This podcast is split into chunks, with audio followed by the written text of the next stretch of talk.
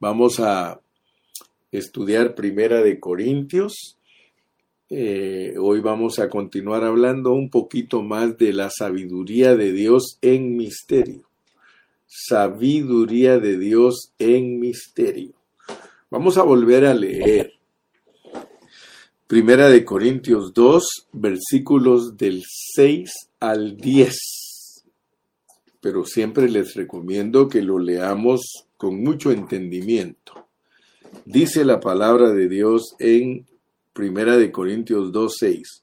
Sin embargo, hablamos sabiduría. Sin embargo, hablamos sabiduría. Nosotros no debemos hablar ninguna otra cosa. Nosotros debemos hablar sabiduría y lo hacemos entre los que han alcanzado madurez.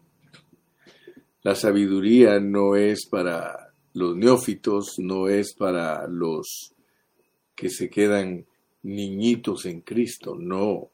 La sabiduría es para los que han alcanzado madurez.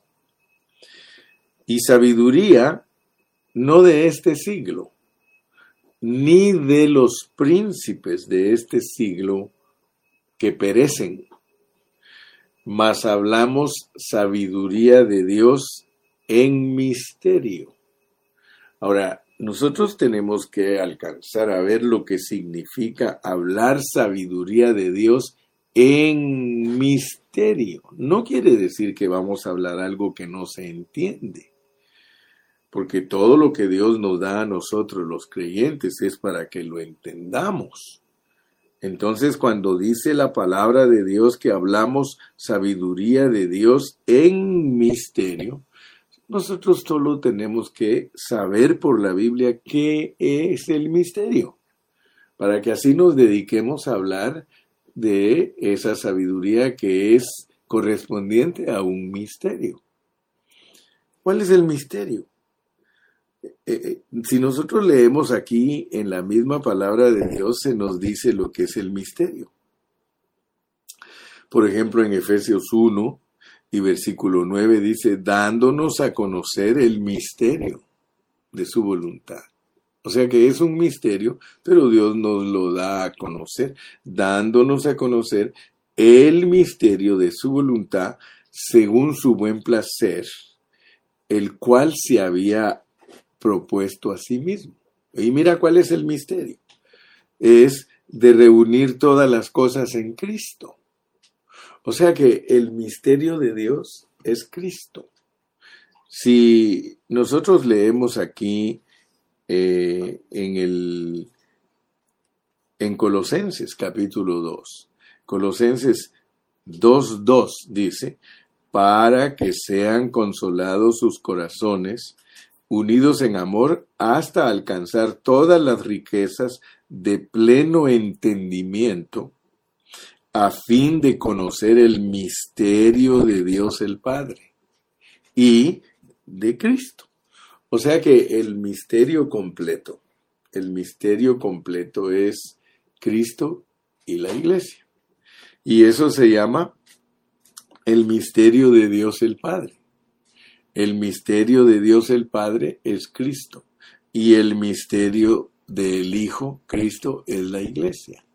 Entonces, hablando de un misterio completo, es Cristo y la iglesia. Y si aquí dice que nosotros hablamos sabiduría de Dios en misterio, es sencillamente hablar de Cristo y de la iglesia, hablar de la cabeza y del cuerpo.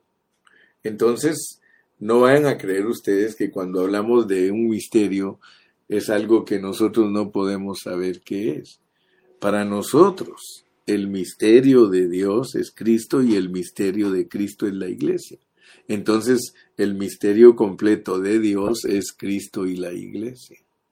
Y nosotros tenemos que hablar de ese misterio nosotros tenemos que tener mucha sabiduría acerca de ese misterio.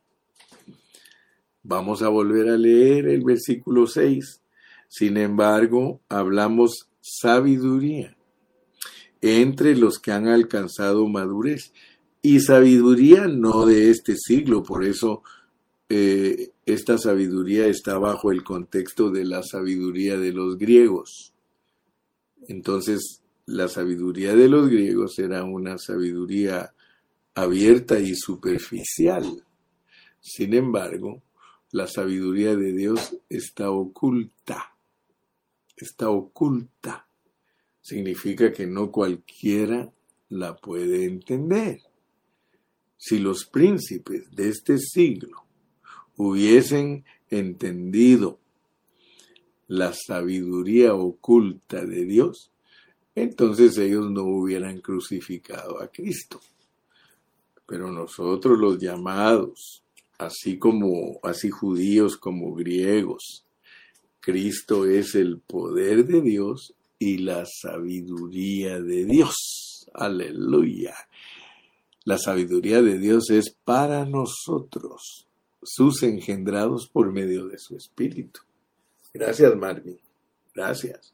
Sí, mire, poco a poco hemos ido entendiendo y ya estos versículos no son enigmas para nosotros, no son cosas que no entendemos. Dice, mas hablamos sabiduría de Dios en misterio. La sabiduría de Dios es en misterio. Quiere decir que la sabiduría de Dios se enfoca en la encarnación de Cristo que es el misterio de Dios, porque claro lo dice 1 Timoteo 3:16, e indiscutiblemente grande es el misterio de la piedad, Dios fue manifestado en carne.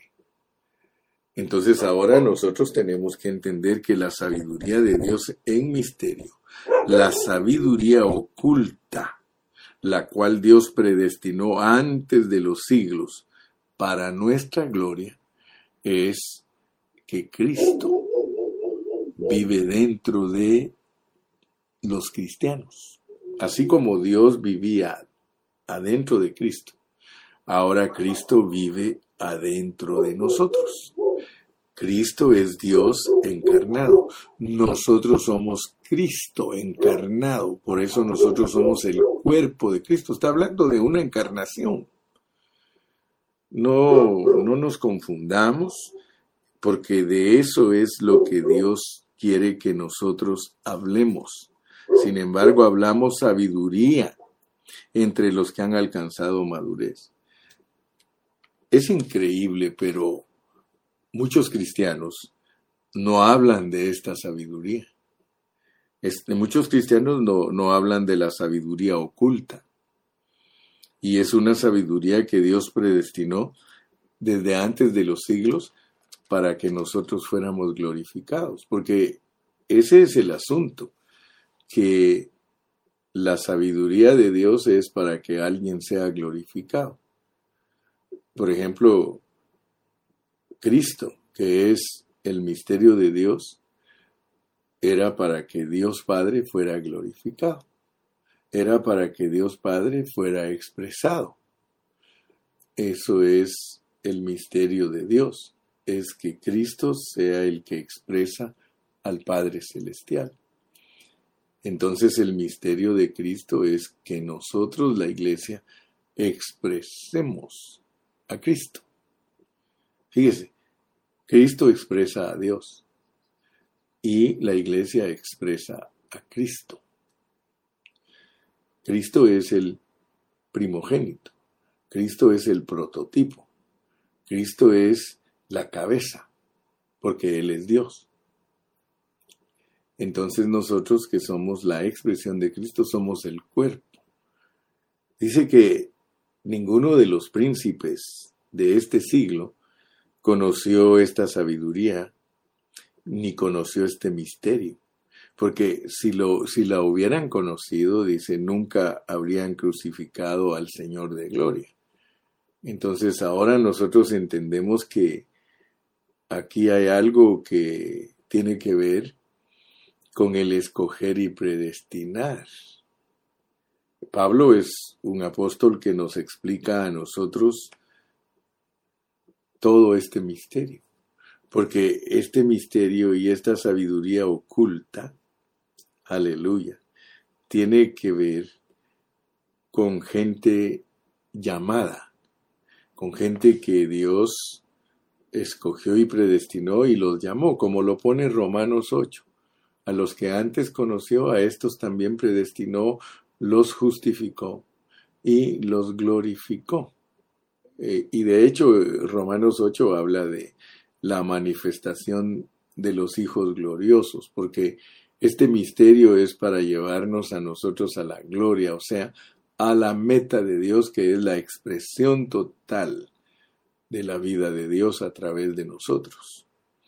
Ahora, en este misterio que tiene sabiduría oculta, cuando tú leas que es sabiduría oculta, no, no es tanto que sean cosas que uno no entiende, sino que está escondida para los que se pierden. Por eso está bajo el contexto de que los que se pierden no lo pueden entender. O sea, una persona que eh, se está perdiendo, como los príncipes de este mundo, eh, de este siglo, que ellos nunca conocieron esto que estamos hablando, porque no fueron escogidos para eso. Los escogidos y predestinados para esto, Él nos abre los ojos y Él nos permite ver lo que es el misterio. El misterio es que Dios se encarnó y que Cristo se encarnó. Dios encarnado en la persona de Cristo y Cristo encarnado en la persona de la iglesia, la persona corporativa.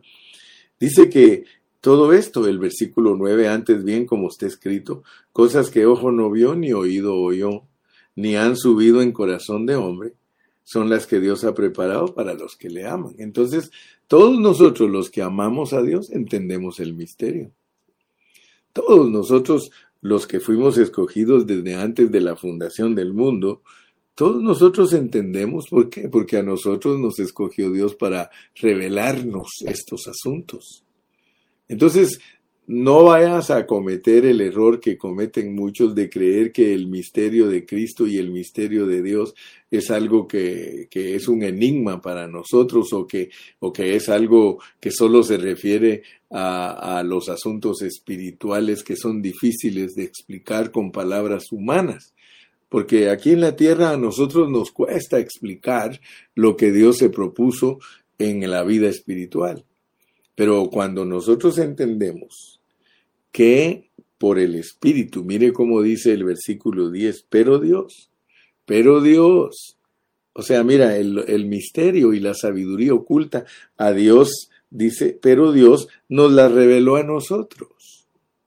O sea que tú tienes la revelación por el Espíritu, como puso Marvin.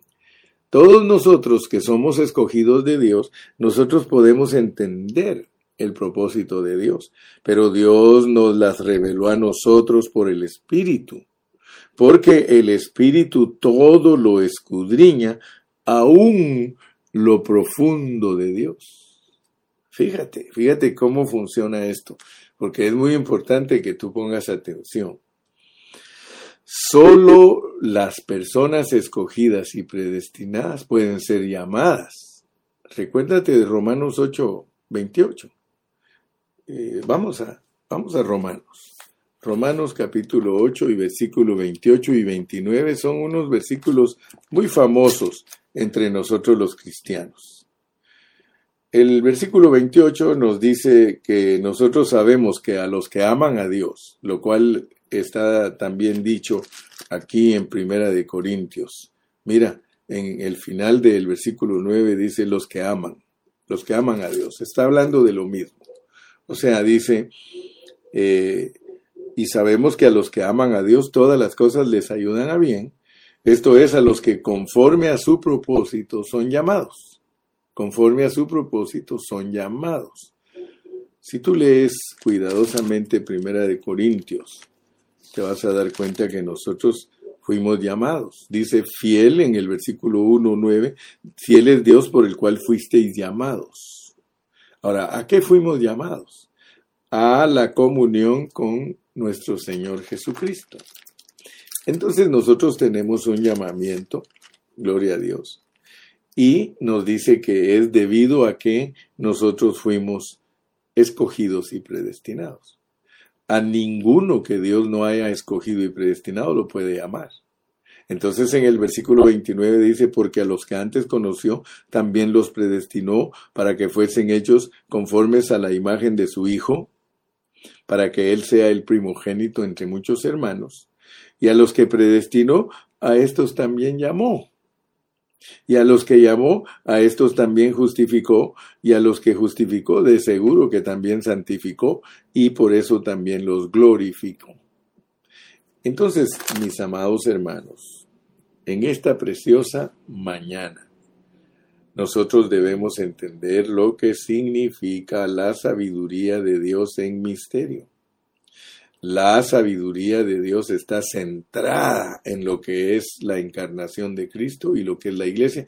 Por eso Pablo le llama a eso la economía de Dios. La economía de Dios.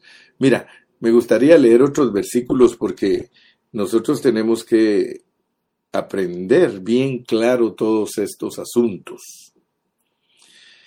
Fíjate que aquí en Efesios, en Efesios, dice en el capítulo 1 y versículo número 9, dándonos a conocer el misterio de su voluntad. ¿Cuál es el misterio de su voluntad? Es Cristo y la iglesia. Dándonos a conocer el misterio de su voluntad según su buen placer, o sea, su beneplácito, el cual se había propuesto en sí mismo de reunir todas las cosas en Cristo. Cristo, por eso hemos enseñado, Cristo es el centro. Cristo es el centro de la economía de Dios. No hay ninguna otra cosa aparte de Cristo que pueda satisfacer el, beneplácito de Dios, el buen placer de Dios. Ese misterio es su voluntad. ¿Sabes tú cuál es la voluntad de Dios? La voluntad de Dios era encarnarse en Cristo y que Cristo se encarne en la iglesia.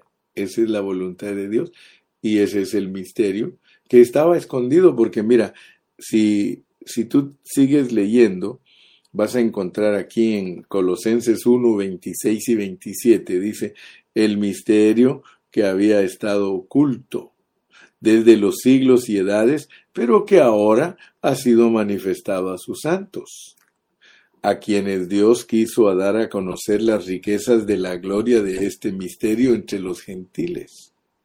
El misterio es de que Cristo ahora está encarnado en los gentiles. Cristo en vosotros, la esperanza de gloria.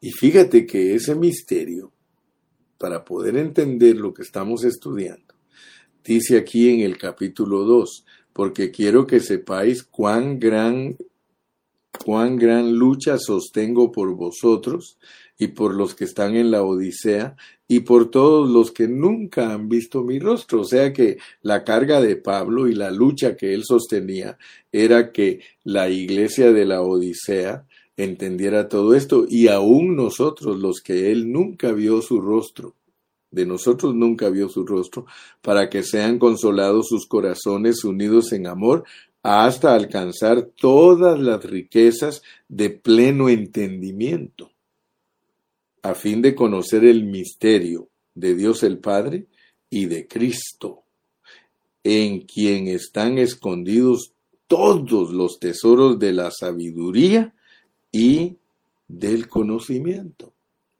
Y esto lo digo para que nadie os engañe con palabras persuasivas.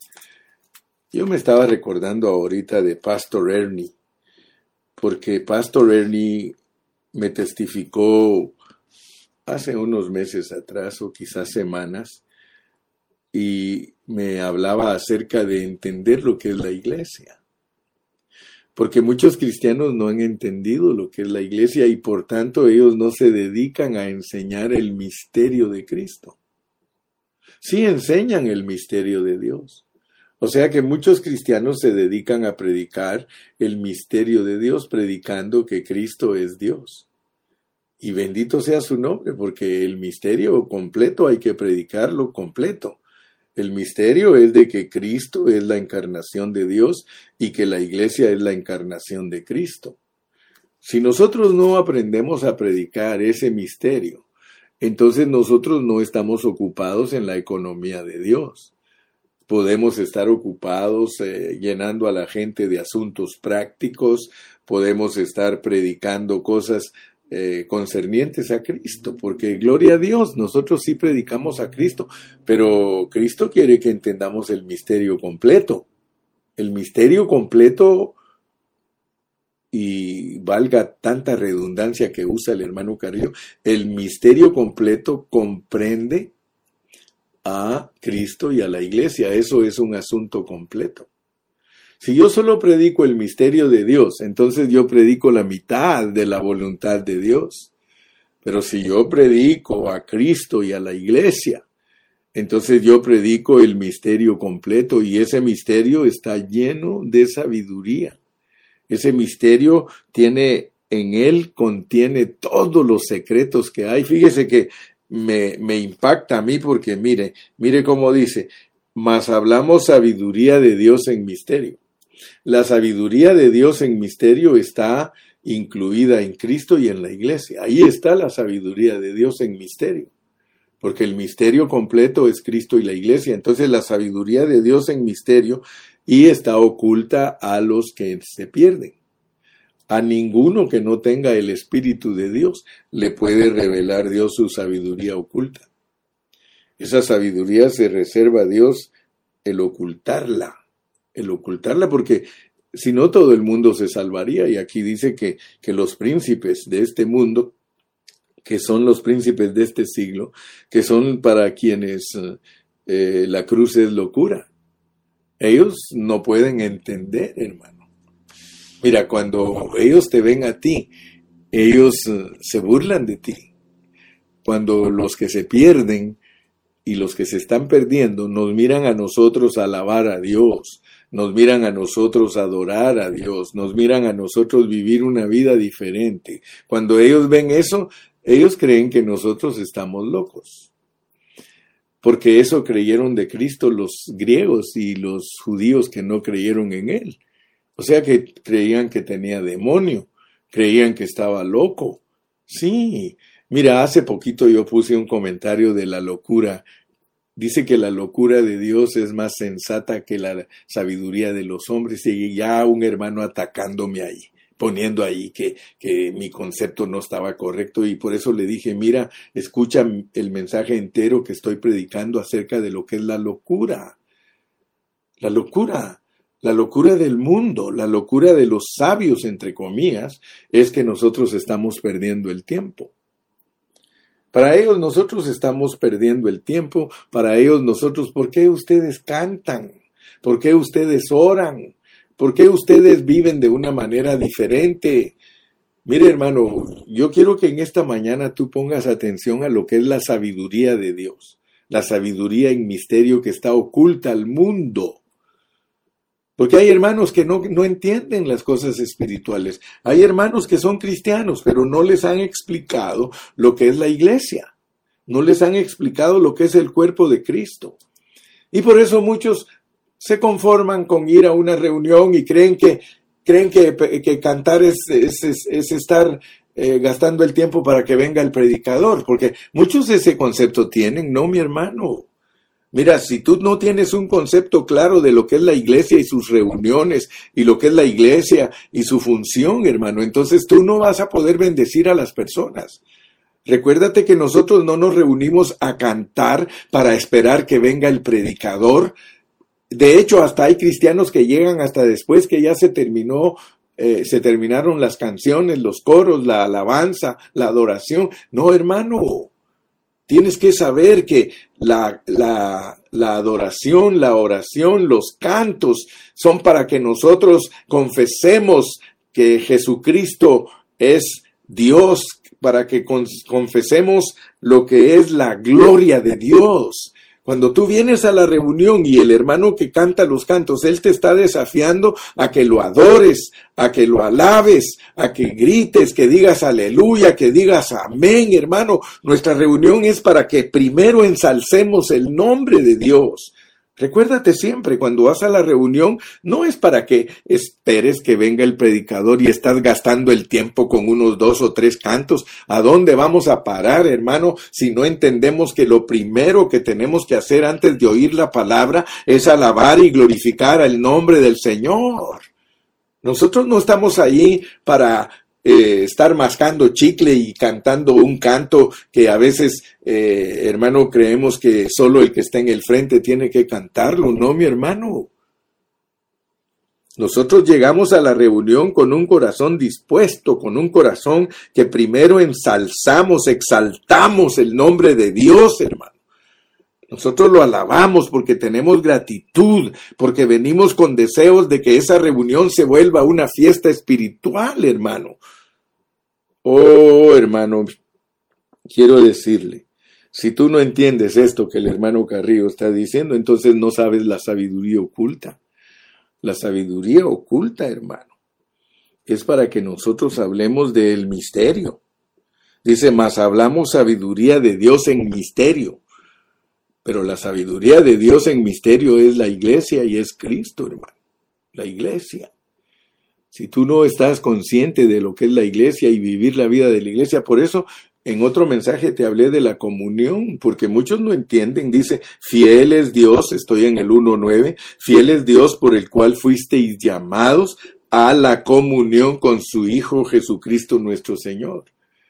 Yo les hablaba a ustedes y les decía que la comunión, la comunión, hermano, la comunión no es algo externo.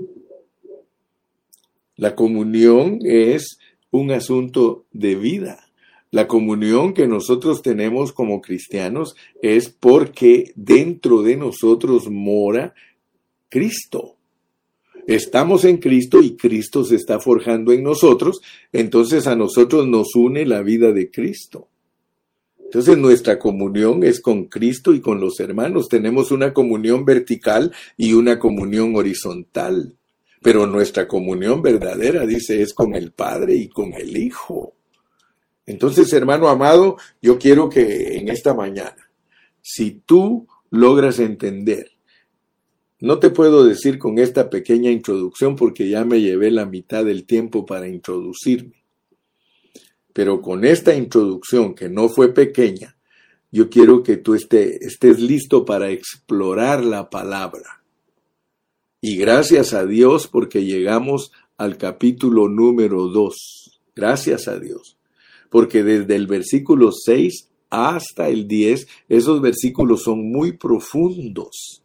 Hablamos sabiduría de Dios en misterio. Fíjate que es una sabiduría misteriosa. No como la de los griegos, una sabiduría superficial, sino una sabiduría que estaba oculta. Y esa sabiduría que estaba oculta, la cual Dios predestinó para nuestra gloria, y allí en el contexto de los capítulos 1 y 2, los cuales nos muestran claramente a Cristo como el centro de Dios y como nuestra porción, ahí nosotros vemos que Dios tiene una meta que Dios tiene un propósito que cumplir y esa es su economía. Es el Cristo que es poder de Dios y sabiduría de Dios. Por tanto, hermano, es el centro único de Dios y Dios nos ha llamado a entrar a esa comunión, a la participación, a la mutualidad de ese centro, lo cual hace de Cristo nuestra porción. O sea que Dios quiere que nosotros disfrutemos a Cristo. Sí. Fíjate que eso está desde el principio del capítulo 1. Mira cómo dice el versículo 2. A la iglesia de Dios que está en Corinto. A los santificados en Cristo Jesús, llamados santos con todos los que en cualquier lugar invocan el nombre de nuestro Señor Jesucristo, Señor de ellos y nuestro. Y por eso es que vemos que en el versículo 30, ahí vemos a Cristo, que Cristo nos ha sido hecho, nos ha sido hecho de parte de Dios sabiduría y como tal, Él es nuestra justicia, santificación y redención. Y esos términos son una definición adicional de lo que Cristo es para nosotros como nuestra porción. Aleluya.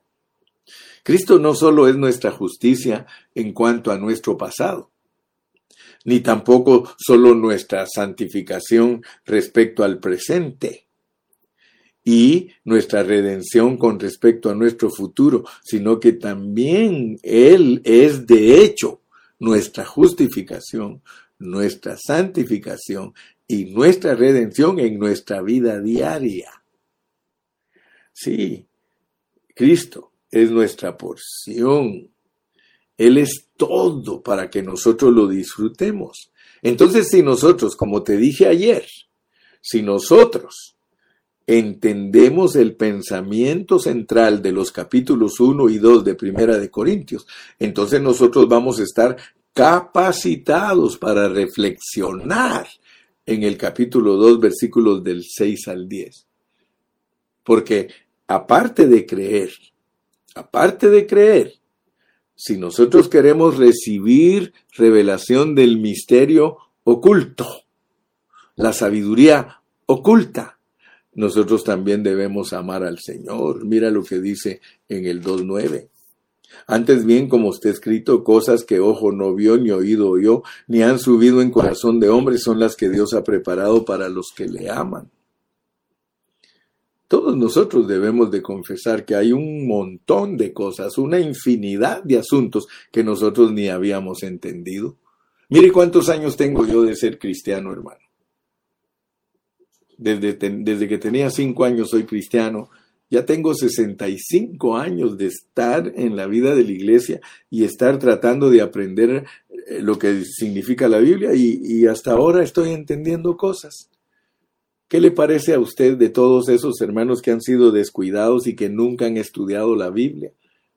Para ellos no hay nada escrito que esté escondido. Para ellos no hay nada escrito que esté escondido. ¿Por qué? Si nunca han visto. Pero nosotros, dice aquí antes bien como está escrito, cosas que ojo no vio, ni oído oyó, ni han subido en corazón de hombre, son las que Dios ha preparado para los que le aman. Fíjese que cuando uno ama a Dios, cuando uno pone todo su ser en Dios, cuando uno realmente cumple lo que dice en la iglesia de Éfeso, pero tengo contra ti que has dejado tu primer amor.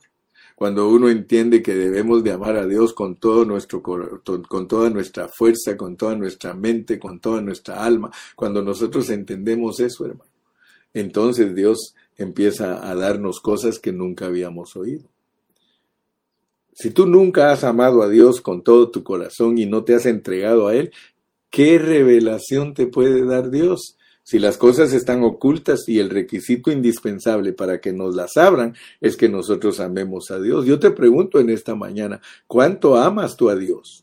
¿Cuánto realmente amas tú a Dios para que Dios te abra la escritura? Muchos creen que es nada más de estudiar y estudiar y estudiar. No, mi hermano, Tienes que amar a Dios, ese es el prerequisito para que Dios abra tus oídos y que abra tus ojos. De lo contrario, si tú no amas a Dios lo suficiente a mantener una relación íntima con Él, si tú no eres una persona que realmente pones toda tu interés, pones todo tu interés en las cosas de Dios, ¿cómo te va a bendecir Dios con revelación? Jamás te va a dar revelación. Amarlo es un requisito imprescindible. Amar a Dios es centrar nuestro ser, o sea, nuestro espíritu, alma y cuerpo totalmente en Él. Amarás al Señor con tu Dios con todo tu corazón, con toda tu alma y todas tus fuerzas. Debemos dejar que todo nuestro ser sea ocupado por Él. Hermano, de modo que Él llegue a ser todo para nosotros que lleguemos a ser uno con Él en una forma práctica. Fíjate, hermano, no una teoría, una comunión íntima y cercana con Dios para poder tocar su corazón y comprender sus secretos. De esa manera no solo comprenderemos, sino que vamos a experimentar y vamos a, a, disfrutar las cosas profundas y escondidas de Dios, porque entonces vamos a poder participar plenamente en ellas. Así que para ser introducidos a las cosas profundas y escondidas de Dios, necesitamos amarlo a Él. Solo un amor desarrollado nos pone en la posición de recibir cosas profundas y escondidas de Dios, hermano. No un amor superficial, hermano. Es un amor que ama al Señor por encima de todo ese es el primer amor. Solo ese amor nos pone en la posición para recibir la sabiduría de Dios y las profundidades de la sabiduría de Dios, porque todo está oculto a la mente natural. Por eso dice, el hombre natural no entiende las cosas que son del Espíritu, pero el hombre espiritual entiende todo lo que es del Espíritu de Dios. Oh, mi amado hermano, quiero finalizar en mi pensamiento en esta mañana.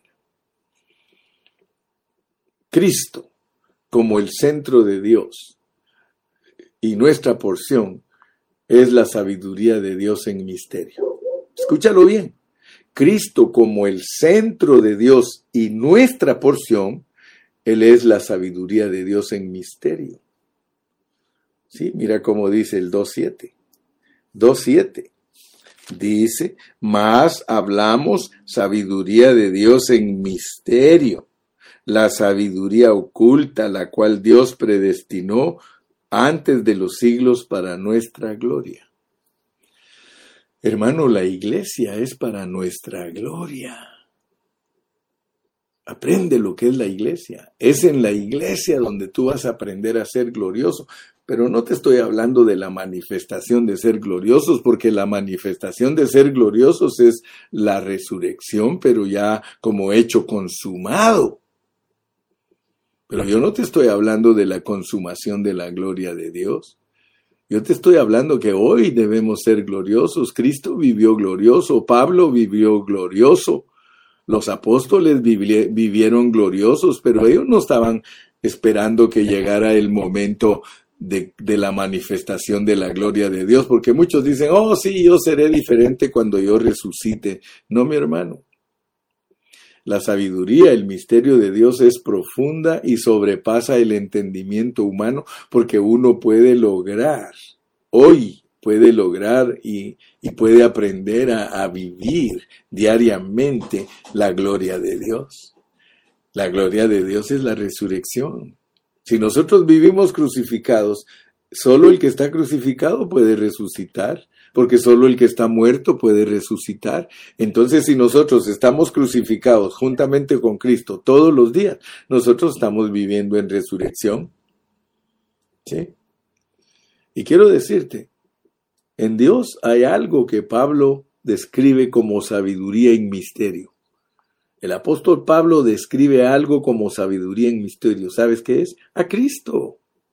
El centro de la economía de Dios y la porción de nuestro deleite es Cristo. Lástima, hermano, que en la actualidad son pocos los ministros que predican a Cristo como sabiduría de Dios en misterio.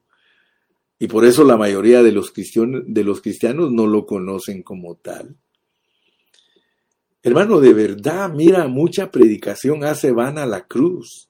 Mucha predicación, hermano, hace vana la cruz. ¿Eres tú un ministro que hace vana la cruz, varón, siervo de Dios? Tu predicación de verdad exalta el misterio de Dios, hermano. Sí, nosotros estamos ocupados de tantas cosas como cristianos, pero no conocemos lo que Dios nos tiene reservado como, como sabiduría en misterio. Por la misericordia de Dios, hermano, Él nos ha tomado en cuenta. Y por eso nos esforzamos haciéndolo, predicando a Cristo como la sabiduría en misterio. Fíjate que según el entendimiento de Pablo, presentado en los capítulos 1 y 2 de Primera de Corintios, la verdadera sabiduría es la sabiduría misteriosa, es la que está oculta la que solo la da Dios a los que le aman. Entonces ya sabes pues que esta sabiduría es Cristo mismo. Dios estableció que esta sabiduría misteriosa y oculta sea nuestro destino, lo cual equivale a que el Cristo misterioso y oculto llegue a ser nuestro destino. ¿Sabe usted cuál es el destino de un cristiano? Porque tristemente muchos creen que el destino de Dios es el cielo. Muchos cristianos creen que su destino es una mansión celestial. Hermanos, si tú no entiendes que nuestro destino es el Cristo misterioso y oculto, la sabiduría de Dios, el centro de la economía de Dios y que es nuestra porción, ese es nuestro destino, hermano. Y yo creo que tú debes de decir, qué destino más maravilloso el que yo tengo, aleluya. Sí, hermano, yo creo que muchos de nosotros ni siquiera tenemos la menor idea de esto.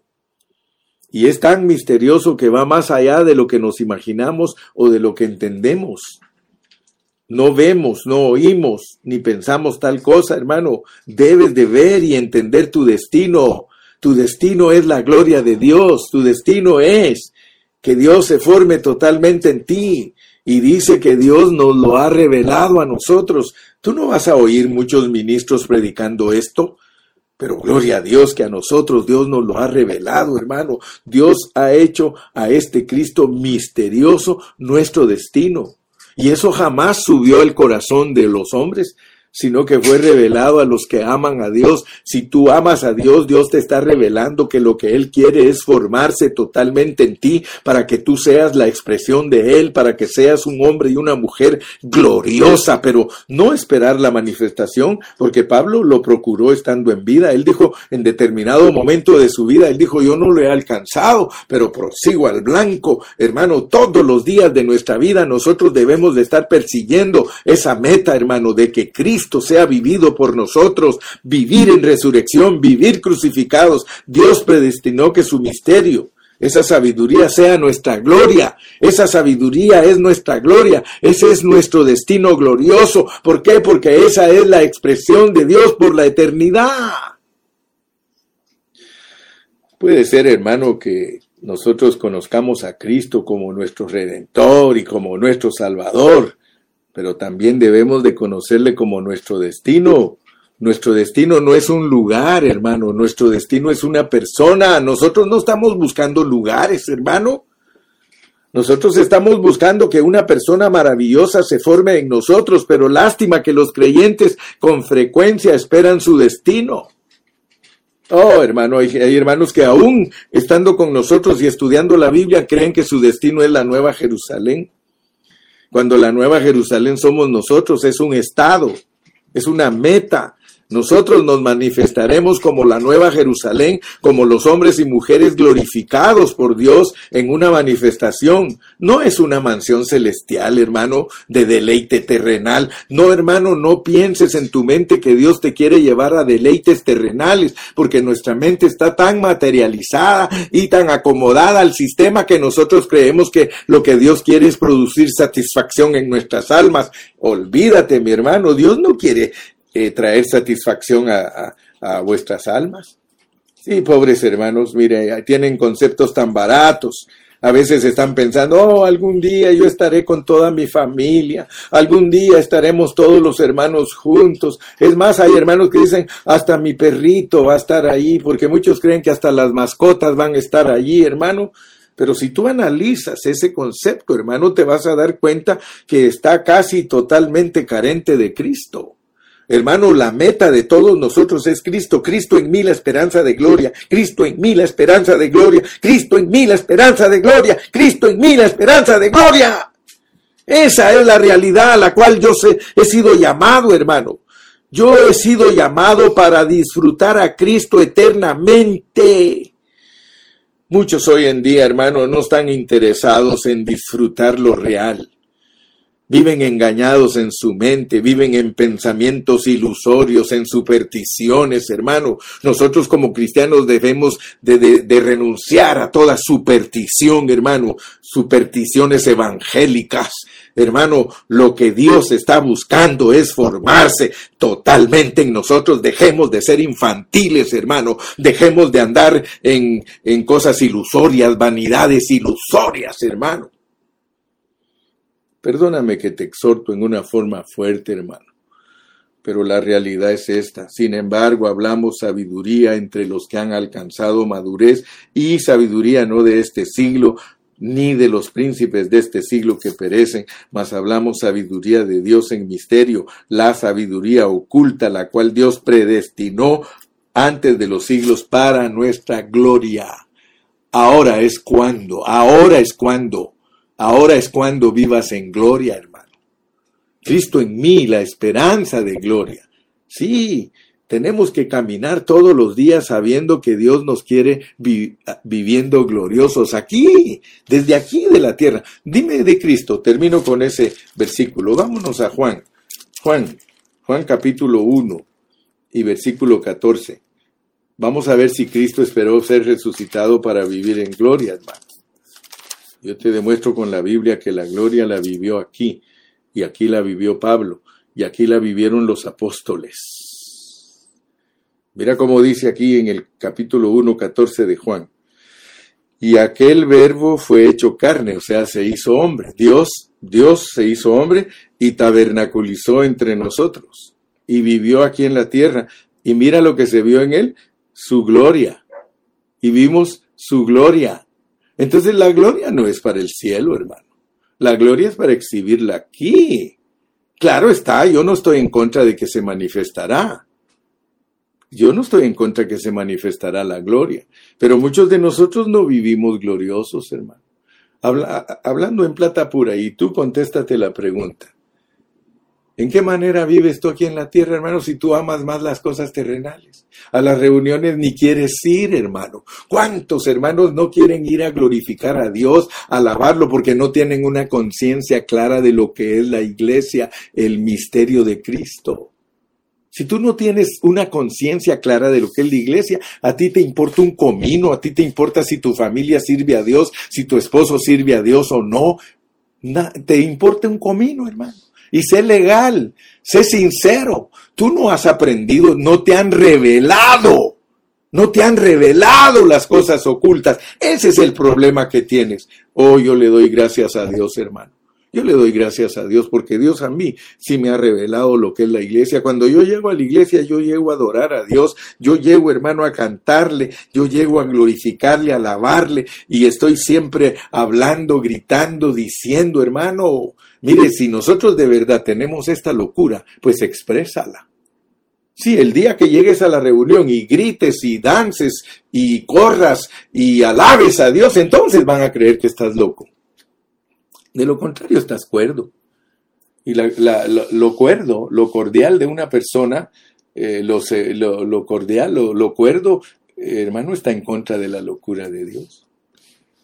Mira esas iglesias que están cuerdas, ni ruido hacen, hasta una mosca se oye, porque según ellos están cuerdos, según ellos están reverentes. Mira, para estar reverente y cuerdo según ellos, entonces mejor que estén en el cementerio. Ahí es donde no se oye ni una mosca pero con el pueblo de Dios, hermano. ¡Wow! Yo me pongo a pensar, mira, muchos dicen, ay hermano, es que hay que restaurar el tabernáculo de David, el tabernáculo de David es eh, que está caído, es Israel. Hermano, ¿quién dice? ¿Quién dice si lo que le caía bien a Dios de David, el tabernáculo de David se refería a su cuerpo? se refería a él como un alabador, un hombre que vivió en la ley, pero que vivió la gracia. Un hombre que supo disfrutar a Dios que lo había perdonado, hermano. Si esa es la fiesta que nosotros tenemos, que Dios nos ha perdonado, que es nuestra justificación, que es nuestra santificación y que es nuestra redención, nosotros vamos a celebrar lo que Él ha hecho por nosotros, pero muchos no tienen conciencia de lo que Dios ha hecho por ellos, mucho menos van a tener conciencia de lo que Dios está haciendo por ellos y mucho menos de lo que Dios hará con ellos. Nosotros debemos de cantar, gracias Señor, gracias por lo que hiciste, por lo que estás haciendo y por lo que harás. Canta el canto, pero como una realidad. Por todo lo que has hecho, por todo lo que haces y todo lo que harás. Aleluya. Oh hermano, este es un día de fiesta. Glorifícalo. Disfruta, Dios, tus minutos diarios, disfrútalos, eh, disfruta el misterio oculto. Disfrútalo y recibe la revelación porque es para ti. Ámalo, ámalo tremendamente y vas a ver si no te abre Dios tus ojos. Que Dios te bendiga.